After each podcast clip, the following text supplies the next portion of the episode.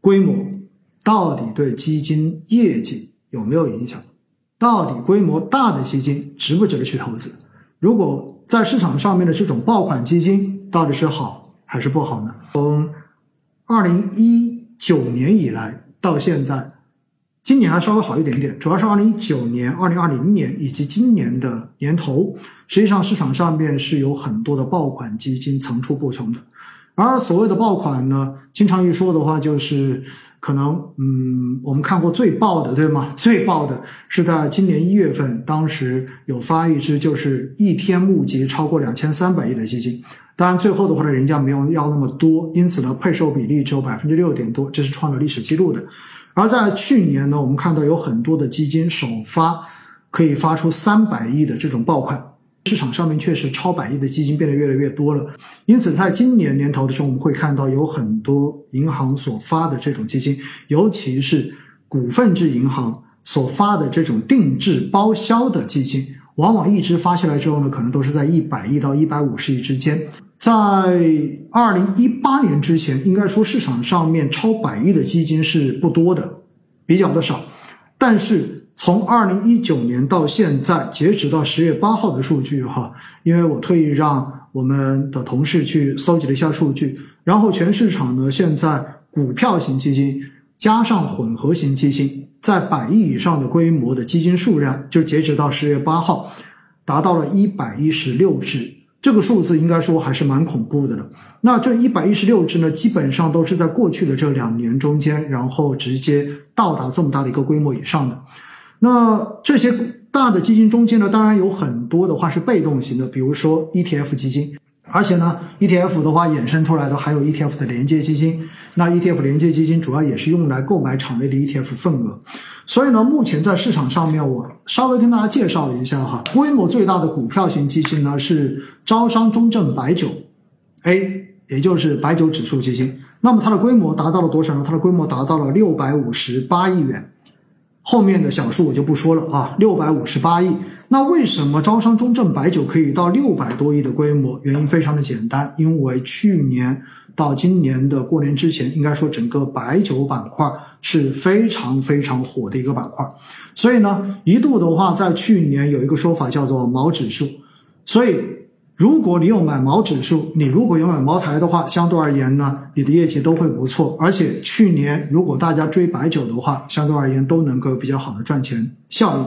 但是呢，我们也知道，今年自从呃过完年之后，应该说整个白酒板块是出现了非常明显的调整。那么从二月份一路调到三月份，调了一个月。当然后来从三月份到五月份之间，白酒板块的话呢又出现了明显的反弹。但从五月份到现在，应该说整个白酒板块的话呢，基本上处在一个不温不火的状态。那么今年以来哈，就是哪怕它年头的时候，当时整个白酒还是不错的，抱团，但是它没有破灭的时候，到现在为止呢，呃，招商中证白酒今年以来的回报，截止到十月八号是负的百分之四点四七，也就意味着今年这个基金的收益是负收益，负百分之四点四七。但是因为这一个基金是一个指数基金，说实话，跟基金经理的关系并不算太大，它是跟整个行业的一个涨跌情况相关的。因此呢，评价它的业绩好坏，这个这其实并不算是呃一个值得去评判的东西吧。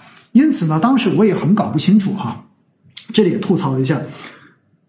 一度的话，我发现市场上面的话呢，把这个指数基金经理居然包装成了叫做。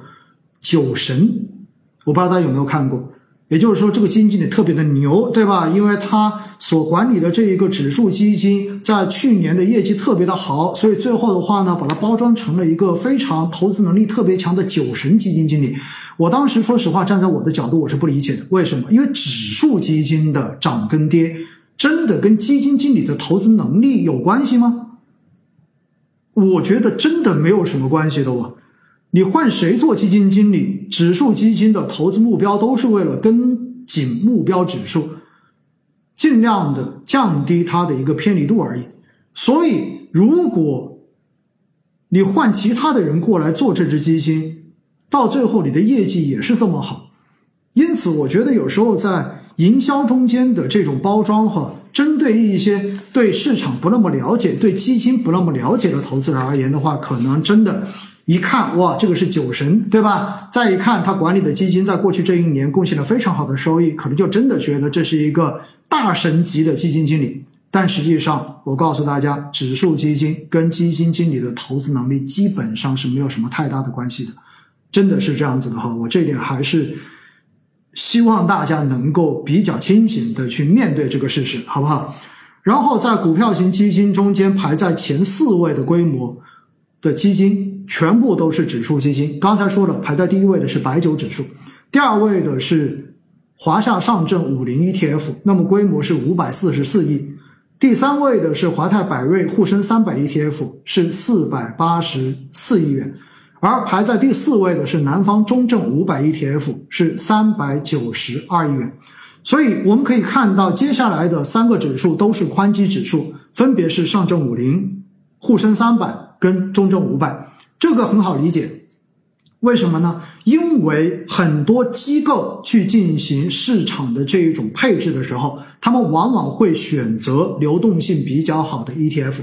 而且因为 ETF 基金的规模越大，相对而言，它在场内的交易对手方就越多，因此大的资金的进出难易度就会变得很低。在这样的情况之下呢，很多的机构就会愿意去选这种规模大的头部的指数的 ETF 来作为它的一个资产配置的选项。因此，我们可以看到，像这样的宽基指数基金，基本上每个指数都每个指数的系列中间都会有一家公司的产品是规模遥遥领先于其他产品的，这是一个特定的这么一个情况。所以，我们说华夏的上证五零 ETF、华泰柏瑞的沪深三百 ETF、南方中证的这南方中证五百的 ETF，这三只 ETF 就是这三个宽基指数。市场中间最大规模的三个头部产品，那么这些产品的规模大小，说实话，对于业绩的影响也不会太大，因为本质上面的话呢，它反正都是跟着指数走的，并不会因为说它的规模大了，所以它的业绩就会变得很差；它的规模小了，业绩会变得很好，不会是这样子的哈。因此的话呢，这一些指数型基金，包括排在第一位的行业指数白酒指数基金，这四只。最大的股票型基金，规模最大的股票型基金跟规模的关系并不大，所以我们今天的第一个结论，指数基金其实大家去选的时候不用太关心它的规模过大的问题。总之，你愿意选哪个你就选哪个。站在我自己投资的角度，我会建议大家，指数基金选手续费最便宜的那一个就是最合适的，因为不管你选哪一家。的指数基金跟踪同一个标的指数，最后它做出来的业绩其实差别都不会太大，除非是纯的指数基金跟指数增强基金。那么相对而言的话呢，因为增强基金中间含有主动管理跟主动挑选的这一个因素在里面，所以它的业绩就会有差距了。但是纯粹的 ETF 连接 ETF 以及纯粹的指数基金。你其实选哪家差别都不会太大，挑手续费最便宜的那一家就一定是对的，好不好？这是第一个结论给到大家的。